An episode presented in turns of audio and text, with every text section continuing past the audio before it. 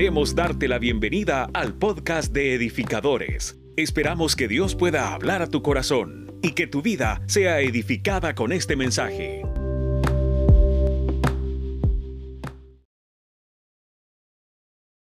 Mañana, por lo bueno que tú eres, Señor, porque tu palabra nos enseña y conocemos más de ti a medida conocemos de tu palabra. Señor, que este tiempo sea un tiempo de aprender, un tiempo de retener, un tiempo de vivir lo que tu palabra dice, Señor, para nosotros. Te agradecemos, Señor, en el nombre poderoso de Jesús. Amén y amén. ¿Quiénes estamos contentos este día? Creo que es bueno estar en la casa de Dios. Eh, ¿Quiénes no pudieron ver la serie, la parte 1? Levánteme la mano. Ok, le invito a que en YouTube eh, Facebook, en Apple, el podcast de Apple o Spotify pueda ver la serie, la parte 1 de la serie Vida. Me encanta esto. Vamos a hablar acerca de un término que se llama plenitud. Eh, y la plenitud tiene que ver con algo que la Biblia nos enseña. Quiero entrar en materia de... De hecho, quiero contestar una, una pregunta antes de pasar al versículo bíblico. Alguien me preguntaba, pastor, ¿y por qué puso al Doctor House? ¿Quiénes han visto la serie del Doctor House? No vengo a publicitar el Doctor House, por supuesto. Pero es un tipo que, que salva vidas y le dejan los casos un poquito más difíciles, como usted y como yo. Y no es que el doctor House es un tipo de Jesús para que usted no vaya a decir, el pastor está diciendo que el doctor House, yo no he dicho nada de eso. Pero creo que hay casos difíciles de parte de Dios donde hay ovejas que no somos tan fáciles y que necesitamos ser intervenidos de manera especializada para poder dar un resultado positivo. Y por eso es que es una analogía de este personaje. Eh, eh, no es que vengo a predicar de él ni que nos hemos hecho una, una, la secta de House. No estamos en la secta de House para que nos quede claro, porque algunos dicen, mire, el pastor, aquel día yo de Narnia, entonces ¿en qué andamos? Somos una iglesia, ¿verdad? Para que no se vaya a perder por, por los que son espiritufláuticos y se me van por las ramas en lugar de ubicarse en el Evangelio. ¿Alguien dice amén a eso? Bueno. El ladrón no viene sino para hurtar, matar y destruir, pero yo he venido para que tengan vida y para que la tengan en abundancia. Este es el versículo base que estamos hablando de Juan 10:10. 10. Explicaba yo esto el domingo pasado, que nuestro enfoque no es el ladrón. Y normalmente muchos predicadores decimos es que el ladrón es Satanás. Si usted lo lee conmigo, no dice ahí Satanás. Está haciendo un paralelismo, un comparativo. Dice, los ladrones roban, matan y destruyen. Porque y no es que estoy defendiendo tampoco al diablo, pero quitemos al enemigo de acá. Él está haciendo un paralelismo, qué es lo que el enemigo o qué es lo que usualmente hace un ladrón. Pero él lo que le interesa es esta parte en amarillo, que es lo que le interesa que la iglesia conozca en el Evangelio. Le está diciendo, mi propósito de haber llegado a esta tierra es para que tengan vida y para que la tengan abundante. Para, eso es. Este versículo no es tan importante lo que el diablo hace, es tan importante para lo que Jesús vino a esta tierra. ¿Alguien dice amén a eso? Entonces, el enfoque de Juan 10:10 10 es el propósito de Jesús para esta tierra. Él vino a darnos vida para que la tengamos en abundancia. Y esto es lo que la iglesia debe de digerir y entender. Quiero hablar acerca de esto. Yo he venido para que tengan vida. Y me encanta para que la tengan en abundancia. ¿Qué será la palabra abundancia? Si podemos definir abundancia, puede ser que las, las cosas sobrepasen del uso normal. Eh, hay un término en El Salvador que es cabal. ¿Usted entiende esa palabra? ¿Y cuánto tenemos? Cabal. Y alcanzó para todos. Hay otros que dicen, no, este es bien cabal, le quiere decir que es correcto. O hay otros que le dicen, este no está en sus cabales, porque le faltan 10 para el peso. Alguien dice amén a eso. Va, usted me está entendiendo. Aquí vemos puros salvadoreños. Entonces, me encanta esto porque Él vino no para que tuviéramos lo justo. Mire, hay algo que en lo personal, en lo personal, esto es clavazonmia.com. Y es el hecho de que cuando nos sirven la comida, nos sirvan cabalito. Nombre. Si somos cinco, cinco pedazos de carne, incluyendo el pellejo. Si somos seis, seis tortillas. Eso no puede ser. Porque ni el Evangelio es así. El Evangelio es un Evangelio de abundancia y no vengo a predicar del Evangelio de la prosperidad. Estoy hablando de la misión de Jesús sobre esta tierra. Es para que ustedes no, no vivan cabales ni justos, sino que vivan un Evangelio de abundancia. Si va a comer frijoles, póngala hoy en medio, hermano. Pero eso de que un poquito y que lo voy a guardar y voy a guardar otro poquito para mañana y, y hasta raspan con la uña. Alguien dice amén. Esa pichiquitada no sirve para el Evangelio. Porque usted mismo está llamando a la miseria. Entonces el Señor le dice, mire, yo no vine para que tengan una vida de camales. Y no está hablando solo de un evangelio de dinero, está hablando de un evangelio donde Él no vino para sanarte una enfermedad y dejarte diez. Él vino para darte una salud en abundancia. Él vino para darte una familia en abundancia. Él vino para que tú seas completo en todas las áreas de tu vida. Es una vida plena. Y Jesús viene a romper los esquemas. Y muchos de nosotros acá nos criaron así. Nos crearon así porque el modelo, usualmente el modelo de prosperidad, todo lo hemos enfocado en lo económico.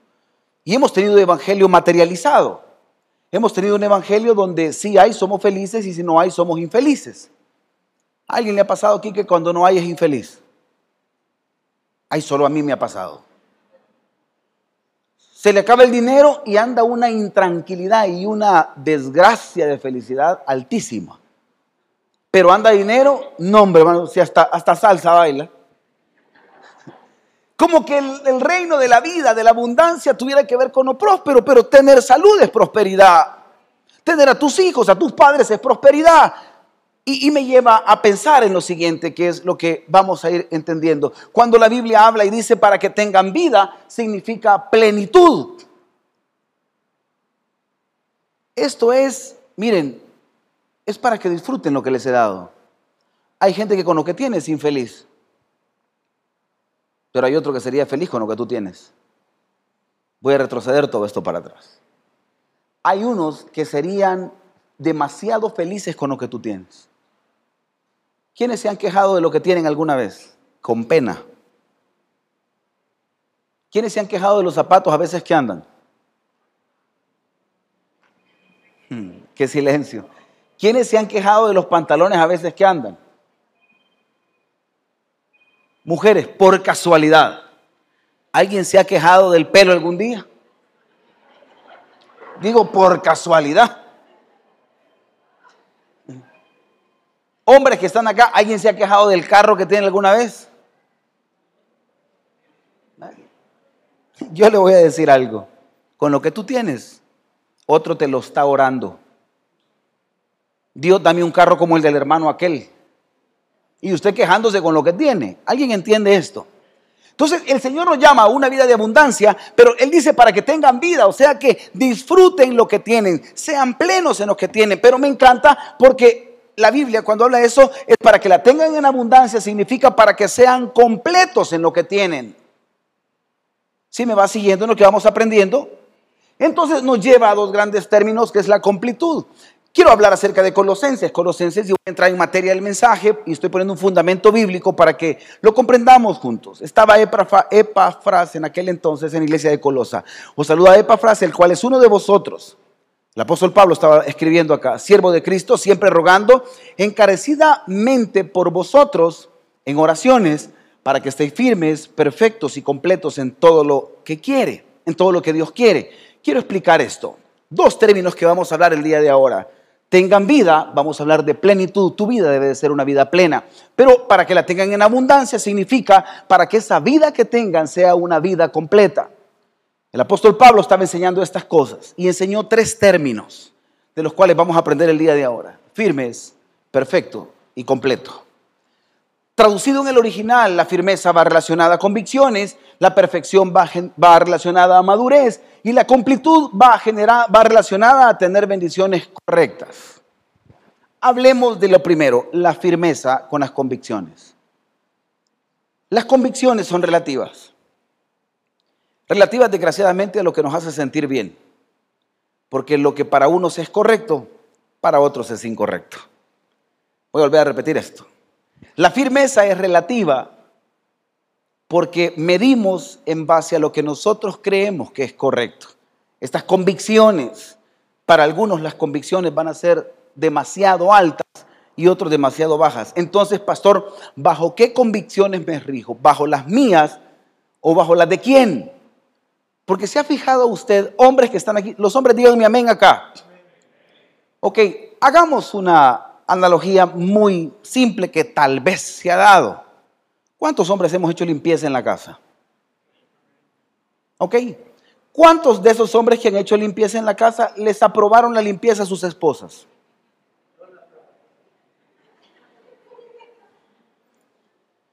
Y usted cuando terminó de hacer la limpieza, que echó la gota gruesa y terminó, dijo, la hice.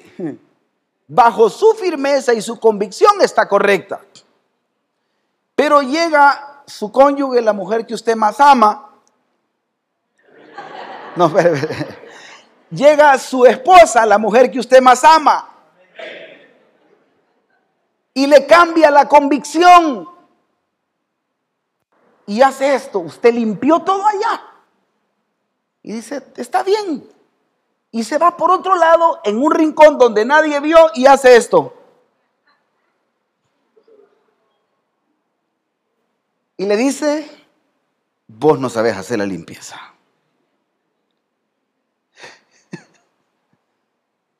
¿Qué significa, pastor? Que las convicciones son relativas dependiendo hasta dónde otra persona haya alcanzado un nivel de convicción. El que tiene convicciones más altas va a exigir más. ¿Alguien entiende lo que estoy hablando? Ah, pastor, pero entonces yo no puedo quedar bien con todas las personas. Ojo, las convicciones que me interesan son las convicciones que vienen de parte de Dios. No soy yo el que pongo los parámetros de convicción. Ya hay un modelo establecido que Dios ha dicho cuáles son las convicciones. Ya Él ya dijo que fornicación no es correcta, ya dijo que adulterio no es correcto, ya dijo que pornografía no es correcta, ya hay estándares de vida que por mucho que tú las quieras acomodar, no significa que sea la convicción correcta. Ese es tu problema, pero él le encanta llegar y hacer esto y decir, me parece que adores, me, me parece que sirvas en una iglesia, pero no está llegando al estándar que yo te estoy pidiendo. Por eso es que la palabra completud y la palabra plenitud van amarradas a que haya convicciones, no por lo que tú y yo creamos, sino por lo que Dios ya estableció. Por eso es que hay un gran rollo de cristianos que agarramos el Evangelio como un menú. Veamos, ¿nos vamos por Wendy's o nos vamos por McDonald's? Team, levánteme la mano, Team McDonald's aquí. Ok, Team Wendy's aquí. Los que no levantaron la mano, ¿no comen? Ay, no, pastor, yo hamburguesa no. Calmate, caviar. Y usted llega y cuando se para aquí enfrente empieza a decir, wow, quisiera una... Y ya está enfrente de la caja y empieza a tomar decisiones que quiere. Lastimosamente el Evangelio no es así. Ya es plato servido. Y en plato servido van verduras, va carne, va arroz, tortilla y no lo podés apartar. ¿Quiénes hemos apartado aquí las verduras? Ok, ¿quiénes no comen verduras acá? Ay, todos los veganos. ¿A quiénes nos gusta la carne de, comida? ¿Ok? Cuando los que amamos las verduras vemos que otros no se comen las verduras, sí o no lo hemos criticado. Qué bárbaro. Te vas a morir luego. O sea, ese, es el eslogan. Rápido te vas a morir si por eso padeces del colon, de les hay, ya ni disfrutó la comida. O sea, cae mal al momento de comer. ¿Sí, ¿Sí, es cierto o no? O que le digan gordo a uno cabal cuando va a comer. De verdad, Ketting. O sea, dígamelo en otro momento, pero no a la hora de comer. Te estás pasadito, ¿verdad? Déjeme comer. La exigencia de alguien que ya superó convicciones que no había superado va a ser alta, pero nunca se te olvide que tú viniste con un estándar abajo. Y debes de empezar a ser misericordioso porque tu función y la mía no es andar midiendo el Evangelio poco o mucho. La misión del Evangelio es llevarlos a que conozcan la estatura de Jesús. Porque ni usted ni yo podemos transformar personas. Alguien dice amén. El que transforma es el Espíritu Santo. Entonces las convicciones van a ser relativas. Pero el apóstol Pablo le está diciendo, necesito una iglesia que esté firme con las convicciones y que vayan desarrollando las convicciones. Dos, que sean maduros. Y la madurez es relativa. La madurez tiene que ver con la experiencia. hablo y explico esto. Mamá a los 17 años, soltera a los 50. Porque alguno dice, mire, pastores, que la madurez tiene que ver con la edad. Falso. Una mamá que ya tuvo un hijo a los 17 tiene mayor madurez y expertise a una mamá de 50 que nunca pudo tener hijos. ¿Sí me entiende lo que estoy hablando? Entonces la edad no te va a determinar madurez. Lo que determina madurez es la expertise y la práctica de las cosas que yo hago. El apóstol Pablo está diciendo, necesitamos una iglesia que madure y la madurez es por la práctica, no por la edad. Cuando tú practicas la santidad, cuando tú practicas una cultura del reino, entonces estás avanzando en la madurez del cristianismo. ¿Alguien dice amén a eso? El apóstol Pablo te está llevando a que seamos una iglesia completa y una iglesia que lleva esa plenitud son las bendiciones correctas. No le vas a llamar tu bendición correcta a que te dé dinero para comprar droga. O oh, pastor, tengo dinero porque vendo droga. Mira aquí un negocito que me ha salido, bastante bueno. Dos paquetillos vendo, mire, y viera Dios cómo me ha bendecido. La Biblia está hablando de bendiciones correctas. Pastor, es que mira, acabo de poner un chupadero y para la gloria de Dios Mira qué bien me estoy yendo. Seamos lógicos, Dios nos manda que seamos firmes, convicciones correctas, la madurez correcta por la cultura, por la forma en la que llevamos y que sean las bendiciones correctas. Quiero seguir avanzando. ¿Quiénes estamos aprendiendo el día de ahora? La Biblia nos llama Colosenses 2, 9 y 10 porque en él habita corporalmente toda la plenitud de la, de la deidad. Vea esto por favor, diga conmigo, esto es para mí, diga conmigo, esto es para mí.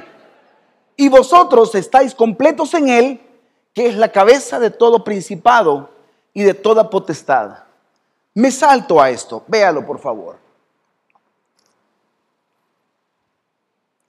Plenitud es igual a satisfacción, es igual a disfrutar. Completud es igual a que completa lo que falta, es decir, llena los espacios de mi vida. Yo quiero hacerte un interrogante. ¿Disfrutas lo que tú tienes?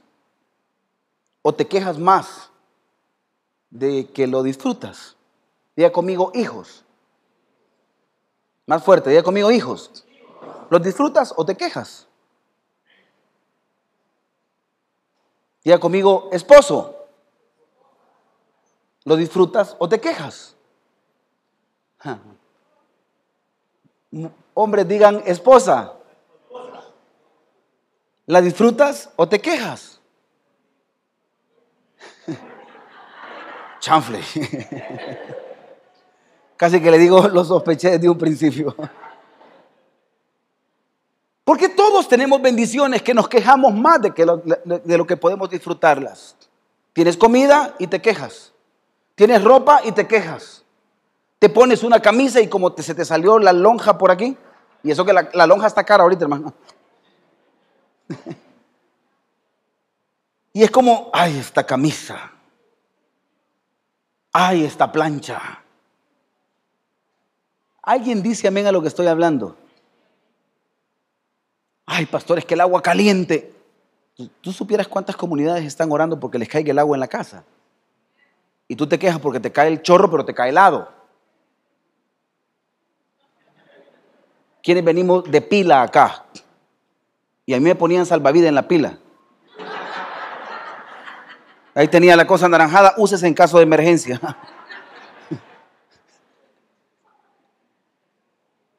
De verdad con el corazón. El punto es que plenitud en Dios es lograr llegar a la máxima satisfacción de las cosas que Él me ha entregado hasta el día de ahora, porque es lo que puedo administrar en base a mis convicciones, en base a mi madurez. ¿Cuántos de nosotros no estamos viviendo una vida plena en Jesús porque no estamos satisfechos? Vivimos una vida de insatisfacciones. Porque un área de tu vida no funcionó, está botando el 90% de cosas en tu vida que las tiene buenas. ¿Alguien dice amén a eso? No porque te falle un pie tienes una vida desgraciada. Yo no sé cuántos nos hemos doblado un tobillo aquí alguna vez. ¿Y qué duele eso cuando uno se doble el tobillo? y, queda uno así, ¿cierto o no? ¿Y qué tal estás? Mal. ¿Y qué te pasó? Es que el tobillo no lo aguanto. Todo me sale mal por el tobillo. Hermanas que mes a mes les viene un asunto que ustedes ya saben que viene mes a mes. Antes de los 50, porque después de los 50, pues ya es, ya es por fe. Son los calores. Alguien dice amén a eso. Espero que usted me entienda. Esto es, esto es un evangelio revelado. Espérenme, que, que me dio risa, pero espérenme. Pero no porque ese día le está yendo mal, usted vive una vida desgraciada. Eso no es cierto. No seamos tan dramas que porque un pedazo de mi vida me está saliendo mal, el otro 90 está súper mal y es que, pastor, entré en depre porque toda mi vida es un fracaso por el tobillo. Y Dios te dice, pero espérame, te he dado salud, te he dado vida, te he dado hijos, te he dado familia. Disfruta, sé pleno en lo que te he entregado, porque no vas a conocer mayor completud si la plenitud que tienes hoy no has aprendido a disfrutarla. Necesito que la vida que tengas en mí, es lo que Dios te dice, sea plena. Disfruta lo que tienes. Te tengo una buena y una mala. ¿Por cuál empiezo? La mala. No te dará bendiciones hasta que no disfrutes lo que tengas. Porque algunos somos queja todos los días. Este carro, esta casa, esta mi familia, quisiera salir corriendo, es que solo yo. ¿Alguien ha oído esa frase de, sé que solo a mí me toca? ¿Por casualidad alguna vez ha oído eso? Hagamos un día catastrófico. Un día catastrófico en la vida del pastor Josué. Le voy a contar la peor que me pasó. Venía a las nueve de la noche de Metapán y se me pinchó la llanta del carro. Justo en la curva, empezando a subir la curva de los chorros, nueve de la noche. No estaba el régimen de excepción. O sea que había bastantes amigos de lo ajeno en esa zona, ¿sí me entiende? Gran clientela que me llegó ahí. Se me pincha la llanta, me parqueo y lo más fácil dije, me voy a bajar y voy a arreglar la llanta y me voy. Aquí no pasó nada. No voy a hacer por un pinchón de llanta. Primero, no fue el diablo, ¿verdad? Fue un clavo. Porque algunos dicen, el diablo, mira, está no tiene nada que ver el diablo, fue un clavo que estaba ahí. Pero cuando quise cambiar la llanta, no andaba la llave de ruedas. Ahí sí empezaba a echarle la culpa al diablo. Pero tampoco era el diablo. Ya el tema es ¿quién me sacó la llave de ruedas? Y empecé a pensar en todo mi entorno que me pudo sacar la llave de ruedas en lugar de enfocarme en solucionar lo de la llanta. ¿A cuánto se les ha perdido un par de zapatos, 5 dólares, 20 dólares y empieza, en lugar de buscar el billete, empieza a imaginarse al culpable aquí en la cabeza? Seamos realistas, ¿cuánto le hemos echado la culpa de ese billete de 20 a nuestra familia?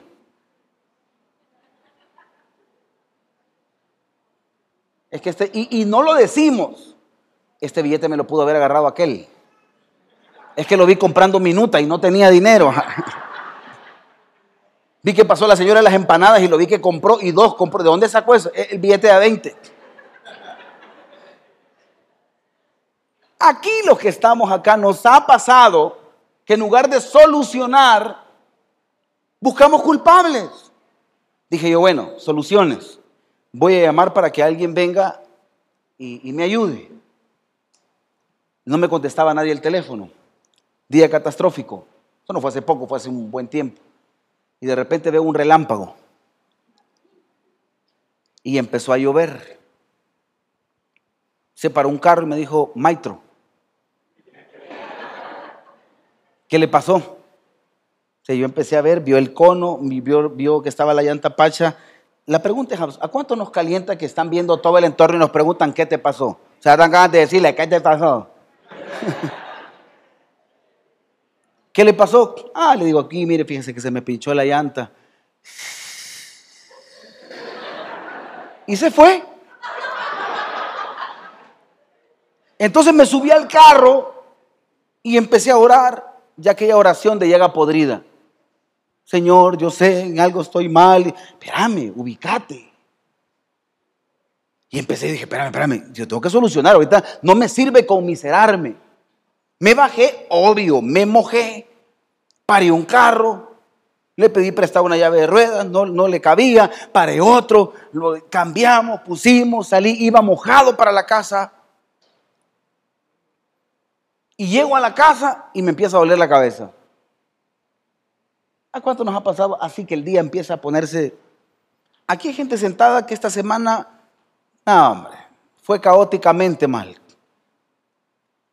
Y Dios te dice, espérame, pero porque te empezaron a suceder cosas que tú has atado, que es un entorno aparentemente espiritual, que no tiene nada que ver Dios. Porque la llave de ruedas fui yo el que la saqué y después me acordé, el diablo no tenía nada que ver. Uno, dos, la llanta se pinchó porque pasé un bache porque no me fijé. Tres, yo tenía que haber disfrutado o complicado mi ambiente. Fue mi decisión llegar caóticamente y cuando mi esposa me vio y me dice, ¿todo bien? No, le dije, ¿vas a comer? No. ¿Quiénes se enojan con la comida aquí? Y no quiero comer, no tengo hambre, que ahorita no tengo hambre. Y le agarra un gran drama y todo el entorno es un drama, pero no te puedes estar ahogando por algo. Dios te dice, miren, vivan una vida plena, estás con vida.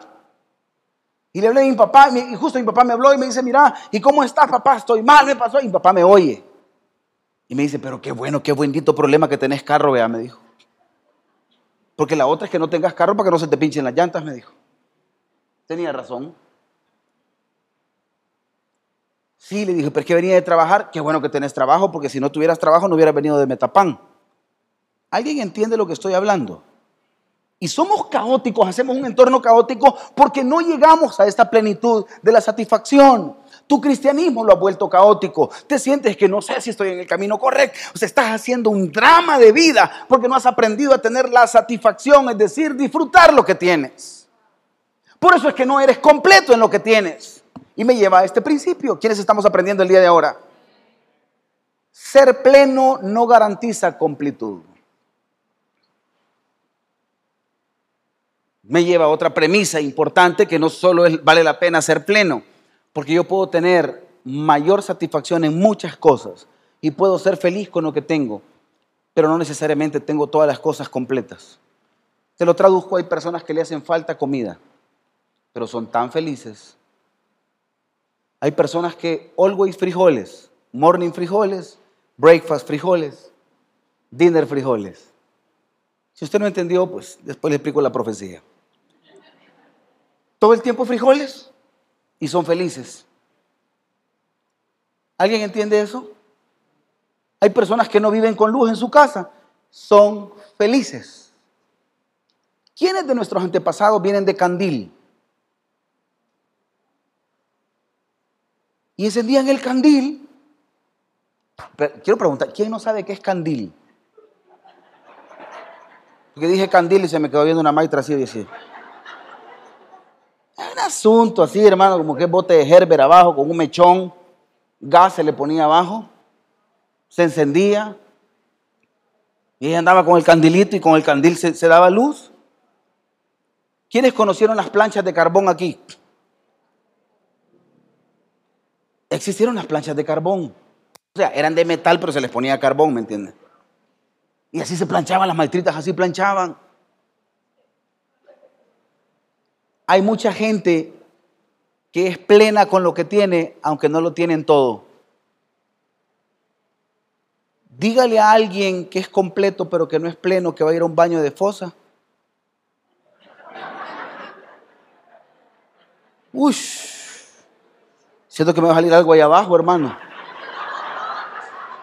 Deja ver que se imaginen el monstruo ahí abajo.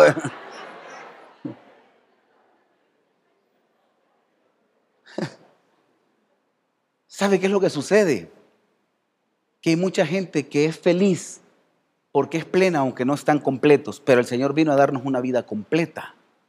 Entonces, ¿qué es lo que pasa, pastor? Quiero entender esto. Hay otros que puedo estar completo, pero no ser pleno. Hay otros que lo tienen todo y no son felices. Hay otros que tienen ropa a rebalsar y no hayan que ponerse para salir. Voy a volver a repetir esto. Por casualidad, hermanas que están aquí, por casualidad. Tendrán más de 10 prendas de ropa aquí. y el día que van a salir no hayan que ponerse porque nada no les gusta, no les combina. ¿Habrá, ¿Habrá venido alguna aquí? No, creo, no. ¿Sí? No. Dos, solo dos vinieron. Tres, cuatro. Y si supieran que hay personas que con cuatro prendas son felices. No, hombre, sacan la mejor y si estoy, casi que la almidonan, ¿me entiende? Y son tan felices. Y muchos son completos en las bendiciones. Tienen trabajo, tienen casa, tienen salud, tienen donde vivir, tienen donde dormir. Pueden ver noticias, tienen cable, tienen celular sin saldo, pero lo tienen. Y están felices, pero no existe la plenitud en ellos. No han logrado encontrar el secreto. Entonces, pastor, ¿en qué andamos? Bueno, quiero explicar esto.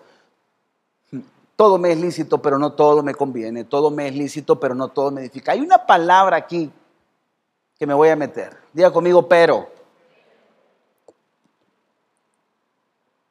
Miren, a mí me encantaba cuando mis papás me daban permiso. Detestaba cuando me ponían el pero. Papi, ¿puedo salir? Sí, pero. Ese pero, de verdad. ¿A cuántos de verdad nos encanta poner peros aquí? Somos de condiciones. Mira, ¿crees que me pesta? Sí, pero.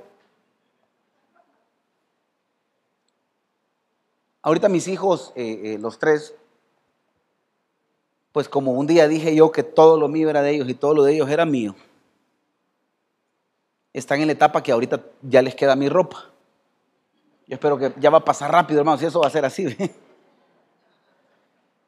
Y pues yo tengo ahí unos cuantos zapatos y de repente me encontré por ahí a uno de mis talibanes escogiendo.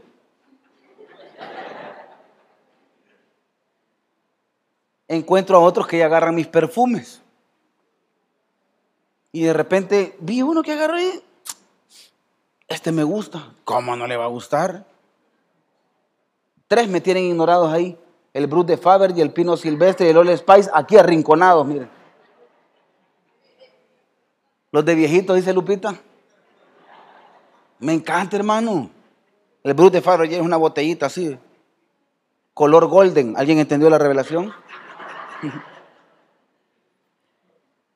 Pero se sentían con propiedad. Y después me dicen, ya cuando estaban aquí, papá, ¿me regalas? me, me gusta poner sí, pero solo esta vez el pero. Ahí vamos al pero. Jesús nos está diciendo en su palabra y nos enseña este versículo. Miren, todo lo pueden hacer, pero...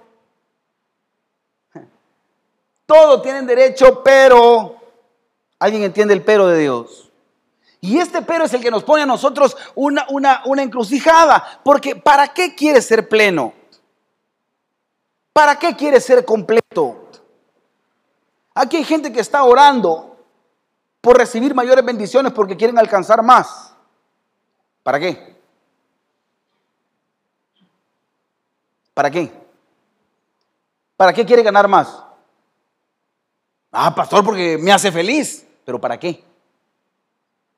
Porque entonces viene el pero de Dios. Sí, todo te gusta, pero lo mismo te va a mostrar un televisor de 40 pulgadas que uno de 60.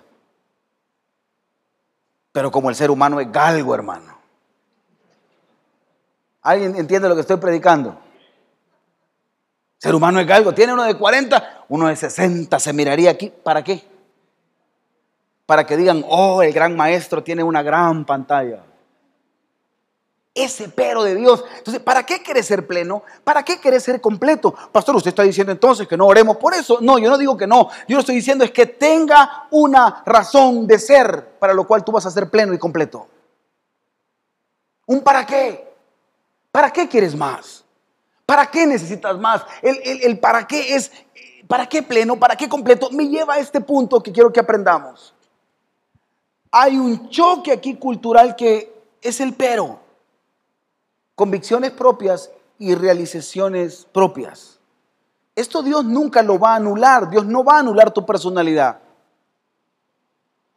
Todos tenemos una realización propia.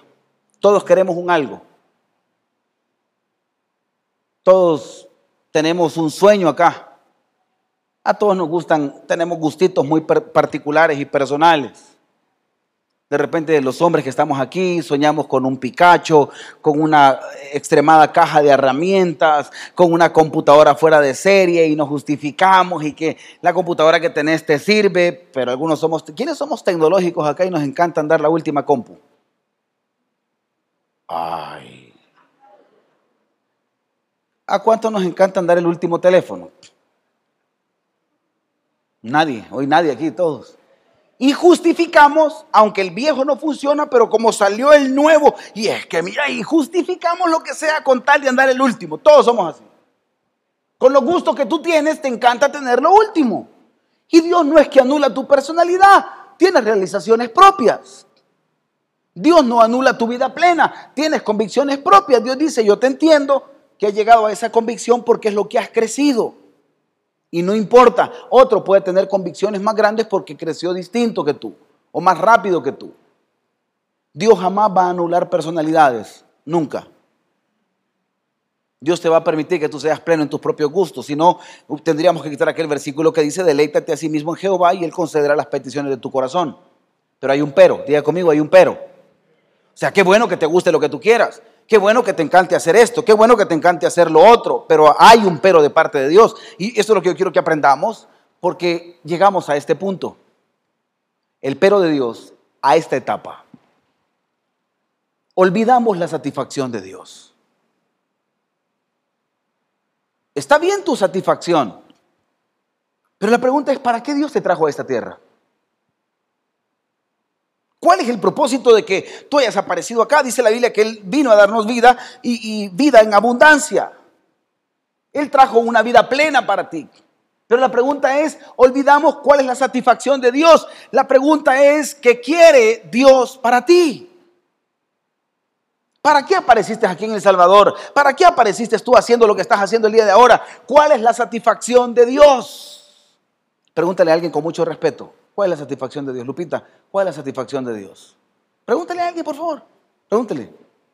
Así de frente, Marvin Harold, ¿cuál es la satisfacción de Dios? Pregúntele, Carlitos, ¿cuál es la satisfacción de Dios?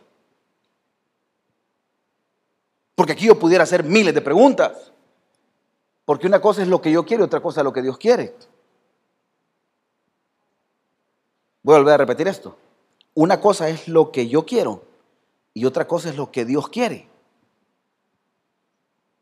Mire, a mí me encanta esto. Y es que Dios, ¿cuántas veces ha tenido que empezarme de nuevo? Porque mis necesidades o mi perspectiva ha querido prevalecer sobre la perspectiva de Dios. Y Dios dice, no, Josué, yo no te traje a esta tierra para eso. O sea, qué bueno que te sentí bien. No voy a anular tu personalidad, pero no puedo, pero no puedo permitirte que te desenfoques. Aquí ha habido un gran rollo y quiero que nos entendamos. Muchos tenemos sueños personales y nos hemos olvidado del sueño de Dios. ¿Cuándo Dios me ha reseteado y me ha reiniciado? Mire, yo tenía una bendita computadora hace muchos años que se trababa acá. ¿Quiénes hemos tenido computadoras que se traban aquí? Siendo realistas, ¿quiénes le hemos pegado algún día a la, a la computadora? Y no se arregla, vea. Pero la satisfacción de pegarle es tan rico, hermano. Hay cosas que uno le pega así, como No crea que la computadora le va a decir, ay, ay, ay. Pero uno siente la satisfacción. Y Dios, mire, Dios es igual. Cuando una máquina se traba, uno tiene que apretar el bendito botón. Y si usted ha estado trabajando en algo, ¿qué cólera le da a uno que al apretar ese botón pierde todo. ¿Quiénes trabajan en el área de sistemas aquí? Conozco un par, aquí está Vladi, por aquí está. Vladi, ¿cuántas veces te ha tocado resetear algo? Y has avanzado tres horas, cuatro horas, y sobre todo si te has desvelado, ya son las once de la noche y tenés sueño, y solo te faltaba ponerle el nombre al documento. Porque somos tan pilas que le ponemos el, nombre hasta el fin. No, Hoy yo empiezo por el nombre. Y se me traba la máquina y digo yo, no puede ser. y me toca apretar todo y se resetea todo. Yo no te puedo explicar cuántas veces Dios ha tenido que apretar ese botón en mí. Porque Dios dice, me encanta que tú tengas tus planes, no voy a anular tu personalidad. Pero olvidamos la satisfacción de Dios. Y aquí vemos una iglesia que tiene planes grandes, sueños grandes, pero se te olvida la satisfacción de Dios sobre tu vida. Y aquí hay gente sentada que se ha olvidado de la satisfacción de Dios para su vida. Y entra aquí este tema que es lo que a mí me interesa que aprendamos. El Dios pleno en mi propósito. El Dios que te va a llevar a tu satisfacción. Mire, voy a hablarle de un personaje que se llamaba Jonás. Jonás, Dios le dice, de aquí a tantos días, a 40 días, Nínive será destruida. Y necesito que vayas a Nínive. De aquí a 40 días Nínive será destruida. Y le dice, vete a Nínive. El fulano vino, compró el boleto y le dijo, no quiero Nínive. Por favor, ¿cuánto vale el boleto para Tarsis?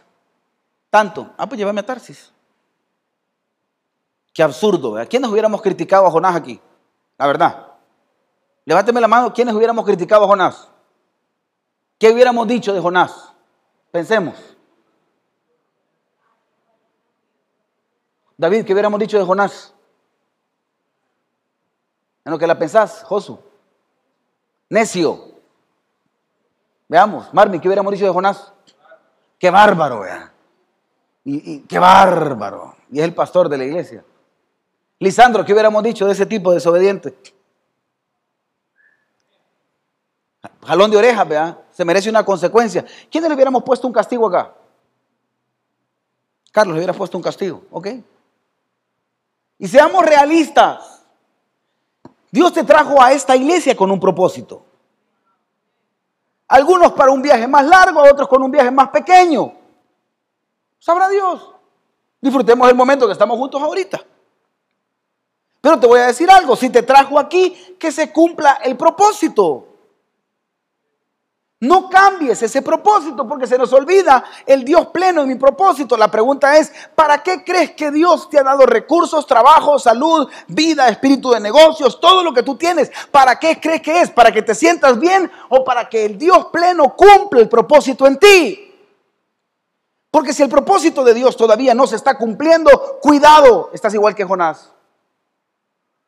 Estás haciendo tu perfecta voluntad, que Dios no anula la personalidad, pero has olvidado por completo que el Dios pleno tiene un propósito en nosotros. Sería muy poco el plan de Dios pensar que solo te trajo para hacer lo que hoy por hoy estás haciendo. ¿Te imaginas Dios traerte a esta tierra solo para que tus sueños sean carros? ¿Te imaginas tú que Dios te trajo a esta tierra para que tus sueños solo sean negocios? ¿Te imaginas tú que tu plan tenga que ver nada más con familia, salud, te mueres y ya desapareciste? Sería muy poco el propósito de Dios. Quiero entender este tema entonces. Matemáticas. ¿Quiénes fuimos buenos en matemáticas aquí? Ok, había un ejercicio en matemáticas que este es el A, este es el B y estos tienen un nombre. Vamos a ver, matemáticos. ¿Cómo se llamaba la unión de ambos conjuntos? Interjección. Con J, no crea que se me salió lo salvadoreño. Y cuando dije interjección me dije, interjección. Es la unión de la completud con la plenitud. Eso se llama vida más Jesús. Este dibujito que está tan simple, ¿sabe cuál es el clavo? Que tenemos plenitud, tenemos completud, pero hoy por hoy los tenemos separados. Porque queremos ser plenos en nuestra vida, pero sin Jesús. Porque queremos ser completos en nuestra vida, pero sin Jesús. Y el rollo es que el Señor dice, yo vine para que tengan vida, pero para que la tengan en abundancia, pero fui yo el que vino. O sea, no se olviden que el centro de todo esto es Jesús que todo lo que ustedes se merecen, lo que quieren, lo que necesitan, yo no voy a anular su personalidad, yo los voy a bendecir bajo esa perspectiva, pero no se les olvide que soy yo el centro de todo. Por eso él dijo en Juan, yo soy el camino y la verdad y la vida, y nadie puede llegar a tener todo esto si no es por mí. Ese es el Dios pleno. Y, aquí entra, entra un tema que, que me golpea. Y es este, la realización de Dios en mi propósito. ¿Qué tan realizado se siente Dios acá? Porque yo voy a decirte algo. La completud tiene que ver con refilar todas las áreas de mi vida y que estén al nivel. Felicidad en mi matrimonio, felicidad en mi casa. Tal vez a lo mejor las finanzas no están al tope, pero, pero están bien. Puedo pagar la luz. Alguien dice, venga eso. Montadito el recibo, pero lo podemos pagar. Pero el clavo es que ya cuando me hablan de otras cosas ya no me siento tan pleno. O a lo mejor soy pleno, pero no las tengo completas. Pastor, mire, yo tengo una vida plena, pero hay cosas que no las tengo. Y el Señor dice, miren, lo que yo necesito es que en el propósito no se olviden de mí. Yo necesito que este el cuadrante se una con la plenitud, la completud, con la plenitud, para que conozcan la verdadera vida en mí, para que yo pueda volverlos realizables y se sientan ustedes con la mayor satisfacción. Eso entonces me lleva a este punto y es la realización de Dios en mi propósito. ¿Te imaginas tú para qué Dios te creó? ¿Te hace yo esa pregunta? ¿Para qué Dios me trajo a esta tierra? ¿Para qué Dios me trajo aquí a edificadores? ¿Te has puesto a pensar cómo de repente Dios te cambió tantas cosas de un solo y hoy estás un día domingo pensando en venir acá? Te lo voy a volver a repetir. ¿Te has puesto a pensar todo lo que Dios tuvo que hacer para darle un giro total a tu vida y que aparezcas un día domingo aquí en la iglesia? Y que después de aquí vayas a almorzar rico. Y que el que está a la par tuya te invite El relajo nos gusta, ¿verdad? Pero te has puesto a pensar que el más interesado en que este domingo estés aquí es Dios. ¿Te has puesto a pensar que el que te trajo aquí para que sirvieras es Dios? Y cuando no te sientes pleno en lo que haces, a pesar de que estás completo, déjame decirte que lo que te falta es enfoque de realización en base al propósito de Dios disfrutar lo que Dios ha decidido para ti. Me recuerdo un día cuando creía que Santa Claus existía. ¿Quiénes creímos algún día en Santa Claus? Levánteme la mano los que creímos en Santa Claus. O sea, dijimos Santa Claus existe, porque ese, ese garabato, a mí me dieron garabato. Me dijeron que Santa Claus llegaba después de las 12 de la noche y que dejaba el regalo. Así nos dijeron, así nos enseñaron. Y que se le hacía una carta varios días antes y se ponía en un zapato viejo. ¿Sí? ¿Alguien creía algo diferente? ¿No? Sí, ¿quiénes hicimos cartas y las metíamos en un zapato? Y el zapato viejo se amarraba en algún lado, en la ventana, en un rollo, en el árbol, algunos lo ponían ahí. Se hacía la carta Aparentemente Santa Claus leía la carta y cuando abría los ojos estaba mi regalo, ya sea debajo del asunto ese o estaba a la orilla de mi cama. Y decía, Santa Claus me trajo el regalo. Un día dije yo, tengo que averiguar y quiero ver cómo entra Santa. Porque mi lógica me llevó a echar un llave. Y papá terminó de echar bien llave como decía mi abuela, puso tranca. Y pusieron la tranca. La tranca era un palo que ponían detrás de la puerta que tenía dos ganchos y ponían un trozo de madera, un cuartón atrás de la puerta. Y todavía ponían cuña. o sea, como que era el ejército allá dentro de la casa, pero bueno. Y de verdad que, ¿qué se iban a llevar, hermano? Mejor hay que dejar abierto, tal vez le echan algo, ¿me entiendes? y me quedé dormido, me puse la sábana, llegó mi papá, abrí la boca ¿Quiénes duermen con la boca abierta aquí? No, hombre, hermano, acá. Y me hice el dormido, abrí la boca y vi que alguien entró. Empecé a pelar un ojo. Y vi que, vi que era mi papá, encendí la lámpara y le dije, ajá. Y me dijo, papá, Santa ya vino. Casaca, le dije. Desde esa vez ya no me dieron regalos. Entonces me decía, como ya sabes que Santa no existe y todo. El punto no es ese. Era el rollo que me di cuenta de la verdad. Y le voy a decir algo tan sencillo. Algunos están actuando todavía como que si Santa existiese, porque están pensando que solo es un Dios de regalos y que no exige. Están pensando que con mandarle una cartita que hoy es llamada oración, va a venir milagrosamente algo y que va a caer y está en obligación de bendecirme solo porque le mandé la carta. Sí me va siguiendo.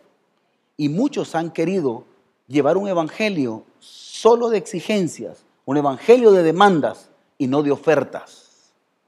Un evangelio donde yo, Señor, necesito, quiero, dame, pido. Y Dios dice, sí está bien, me parece fabuloso, pero ¿dónde está mi realización para lo que yo te creé en esta tierra? ¿Dónde está lo mío? ¿Dónde está? O sea, yo sí necesito sentirme pleno en ti porque eres mi creación y te hice con un propósito, pero yo no veo que esto sea recíproco. Existen personas que solo piden. ¿Usted ha tenido amigos que solo le piden y no dan? Ay, no le puedo explicar cuántos he tenido. Que, mira, dame, dame. Mire, yo tenía en el colegio un amigo. Salvador se llamaba. Y cada vez que llegaba, mi mamá siempre era de ponerme muchos panes. ¿A cuántos nos ponían panes en el colegio aquí? No, hombre, me encantaba, hermano. pancitos con huevo, pancitos con jamón, pancitos con queso, con margarina. ¿A cuántos nos pusieron panes con margarina? Riquísimo, panes con mayonesa. ¿Quiénes comimos panes con mayonesa aquí? De ahí venimos creados. Ay, hermano, el colesterol, ahora pienso en eso. Me ponían panes de todo, pan con miel, pan con lo que sea. Yo y llevaba un buen poco de panes. El polviado no me gustaba, me gustaba el corriente, pero bien. Y Andino siempre me llegaba y me decía, dame. Un día llevó Andino panes y yo le pedí y me dijo, no tengo, me dijo, y lo chupó. Que habían algunos que chupaban su comida, ¿cierto o no? Va. Y yo dije, bueno, ¿y este por qué solo exige y no me da? Porque a veces nosotros solo tenemos un evangelio de exigencias. Revise sus oraciones. Señor, te pido por favor que mi negocio salga adelante. Te pido que mis hijos sean bendecidos. Señor, dame, dame, dame, dame, dame. Y el Señor dice, me parece fabuloso. No voy a anular tu personalidad porque necesitas completud en tu llamado. Me parece porque necesitas sentirte pleno. Pero Dios te pregunta, el pero de Dios, pero ¿dónde está la realización de Dios en mi propósito? Para lo que yo te mandé a esta tierra, ¿dónde está? ¿Dónde me retribuyes a mí? Y olvídese que esto tiene que ver con diezmos y ofrendas. Tiene que ver con cumplir la misión sobre esta tierra. Porque si tú te dieras cuenta de este misterio que estás viviendo, te vas a dar cuenta que es una vida plena en Jesús. Sería muy poco pensar que fuiste creado solo para lo que hoy por hoy tienes. Has sido creado para más. Diga conmigo, he sido creado para más. Y aquí hay gente que tiene una realización de parte de Dios. Unos que ya se encarrilaron y vamos camino a. Cada vez que yo me he salido de ese camino, que han sido cientos de veces, la mano de Jehová llega en aquel botón y me resetea por completo. ¿Te has preguntado por qué Dios te ha hecho empezar de nuevo muchas cosas? ¿Te has preguntado por qué ibas tan avanzado en tantas cosas y de repente dices, ay, como que no hice nada? Eso se llama no tener la plenitud. Como cuando ya tienes 30 años y dices, siento que no he hecho nada en la vida. Como cuando ya tienes 40, 50 y sientes que no has hecho nada en la vida. Es Dios mandándote un mensaje diciéndote qué bueno que tú has querido sentirte bien, qué bueno que tú has querido sentirte completo y bendecido hasta el tope. Pero, diga conmigo, pero, te has olvidado de lo que Dios quiere para ti. Y la vida plena en Jesús no se trata solo de ti, se trata también de Él. Él no va a anular tu personalidad ni tus necesidades, pero se trata de Él. ¿Quiénes estamos aquí sentados? Alguien me ayuda con el piano. ¿Quiénes estamos aquí sentados? Personas que tenemos sueños y anhelos que Dios nos ha llamado a ser completos y plenos. Este día muchos de nosotros, Dios nos ha revelado el hecho de ser completos y plenos. Pero viene algo más, diga conmigo, viene algo más. Y es el hecho de que Él pueda cumplir su propósito en mí, ser dócil. Ser dócil. ¿Qué nos cuesta ser dóciles? Voy a hablar por mí. Cuando deciden abrir esta iglesia, llegó mi papá en 1988, 89, 88, 89, 88. Y dijo mi papá, este, miren, voy a estudiar teología. Yo me le quedé viendo. Dije, bueno, no sé qué es teología. No había Google para ir a googlearlo. Sino que me fui al, al diccionario, Larus. ¿Quiénes tuvimos diccionario aquí? ¿Quiénes compraban enciclopedias aquí alguna vez? Nunca las abrieron, pero compraban. Donde eran enciclopedias y Rinauer, todos compraban y se enjaranaban.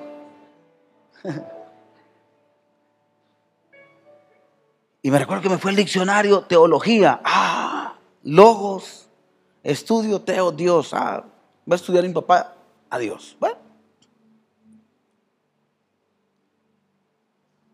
empezó a estudiar la materia de Corintios. Y llegaba todos los lunes con la materia y él decía, le voy a enseñar lo que aprendí el día de ahora. Me dormía. Ahí terminaba yo todo doblado, pobrecito mi papá, de verdad que hacía un esfuerzo. Empezó mi mamá a estudiar con él, se fueron juntos a sacar su carrera de teología y después dijeron, vamos a abrir una casa de oración que se llamaba Fuente de Vida Eterna. Yo me les quedaba viendo y era como, qué cool. Van a abrir algo que se llama Casa de Oración Fuente de Vida Eterna. Mi hermano empezaba a cantar y me dijo mi papá, y te vamos a mandar a clases de piano a vos para que, de órgano decían, para que vos seas el que acompañes a tu hermano. Ya me sentí como que él era Tito Flores, ¿me entiende? Y yo era el pianista. En paz descanse y lo tenga en su gloria. Yo dije, bueno, entrémosle. Llegaban parejas a la casa, se reunían, así empezó el ministerio de Casa de Oración Fuente de Vida Eterna. Y reunían muchas parejas y se predicaba en el patio de la casa, aquí a tres cuadras de acá vivíamos. Y se empezaba a hablar de Jesús. Un día mi papá, en el año de 1989, 90, 91, dijo, vamos a fundar una iglesia. Y nos sentó y dijo, vamos a empezar los días domingos. Ese día empezamos en un local al fondo de esta calle, donde hoy es un kinder. Hermana Yolanda, dueña de esta casa, nos alquilaba un pedacito. Ese día se reventó la iglesia, llenísima. Mi hermano cantaba, tocaba el piano. Llegó Pastor Toby Papá, nos instituyó la iglesia, ordenaron a mi papá. Un gran rollo, súper chido. La mañana de la iglesia estaba a reventar, habían puesto un paracaídas porque no cabía la gente. Y la iglesia se llamaba Misión Cristiana Bautista El Salvador. Casi que le faltaba de los santos de los últimos y todo.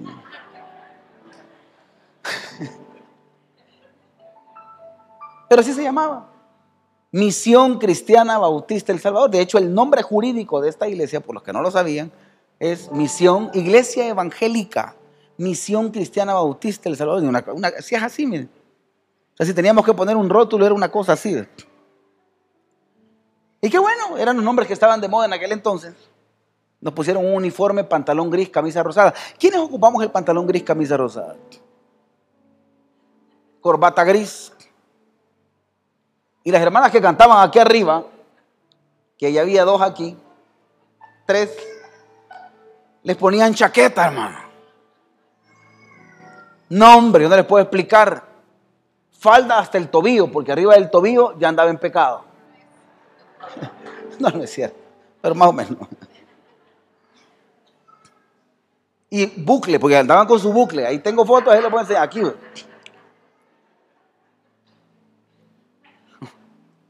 No, yo no le puedo explicar los pantalones que yo ocupaba, hermano. Yo escondo esas fotos. Y en todo ese rollo, a mí nunca me pidieron opinión si yo era llamado o no era llamado. Cuando empezaron las exigencias, porque me decían, Josué, entonces hoy vas a ser vos el líder de... Yo estaba en mi etapa de adolescencia y fue como, espérate, me están pidiendo algo, pero yo no, no me han preguntado si estoy de acuerdo. Volver a repetir eso. A mí no me han preguntado si yo estoy de acuerdo. Y entonces yo le dije, papá, mira, no porque yo haya nacido en la cochera de una casa, soy carro, le dije. Qué doloroso, de verdad, que hoy uno de mis hijos me dice eso y me entierro, hermano. Ni porque haya nacido en una ambulancia voy a ser médico, le dije. Ah, no, si uno de adolescente tiene unos speech, hermano, que para herir corazones uno es bruto, hermano. Entonces le dije, no porque vos seas pastor yo tenga que serlo. Ni porque ustedes hayan decidido montar una iglesia, le dije. Yo deba estar regido a ella. Rebelde, hermano, RBD, yo. O sea, imagínense mi abuela de oración, mi bisabuela era una mujer también de mucha oración, ya está en la presencia del Señor. Mi abuela todavía vive, 91, 92 tiene. 94 para el aniversario la voy a traer, ahí la va a ver. Belleza de abuela. Manda lichita, siete horas, ahora.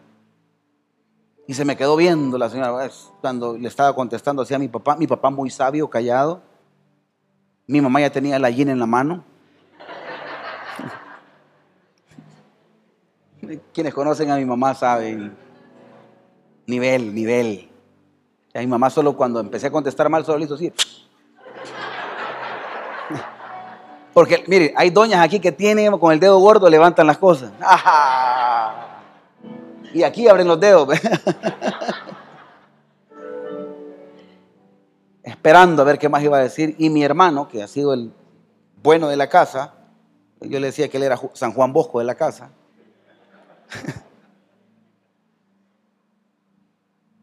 Y yo le dije, mire, es que de verdad es que no me exijan. Y si no quiero. No le voy a mentir. A mí me ungían. Hasta Castrol me echaron, pues Me recuerdo aquí entre algunas memorias que tengo, abrí los ojos un día y tenía a mi hermano, a mi papá, a mi mamá, a mi abuela, a la orilla de mi cama, todos orando, hermano y, los encontré así, y yo en la cama. ¿Se imagina usted, hermano? Yo sentí que todos iban. No, pero como que era ofrenda.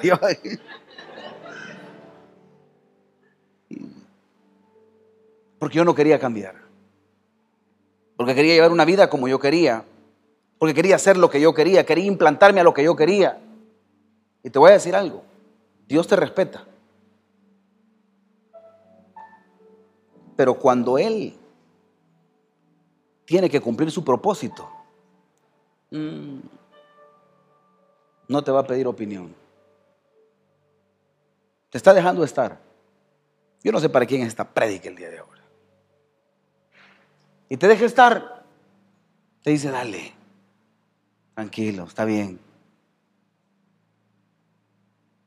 Dios, que todavía no quiero. Súper, tranquilo va a llegar. Y te da pita. Nunca olvido. Año 2001. 14 de diciembre.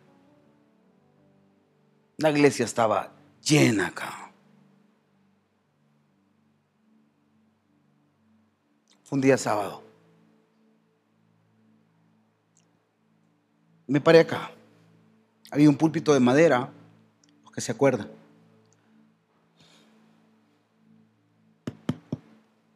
le pedí perdón a la iglesia.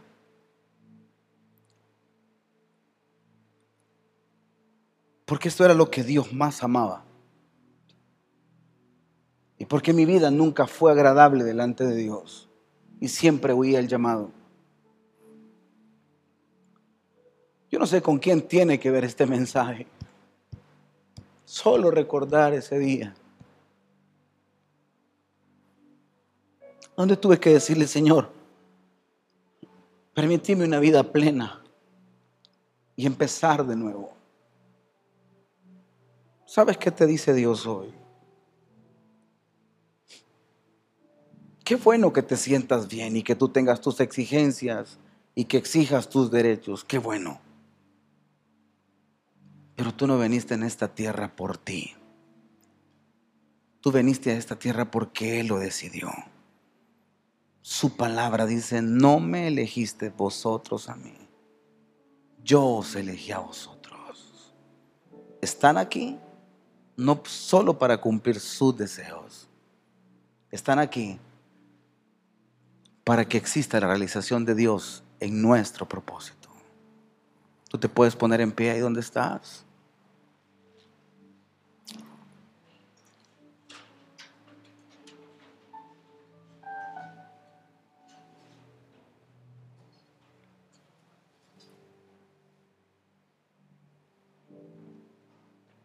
Regálame un sol, Fermín. Señor, oro por los que nos miran en el internet. Los bendecimos. Oro, oro, por los que nos escuchan en este podcast, también para que sean bendecidos. Hoy me quedo con la casa. Cierra tus ojitos ahí. Cuando eso pasó, Cierra bien tus ojos. Entendí esta alabanza un día. Y no sé dónde estuviera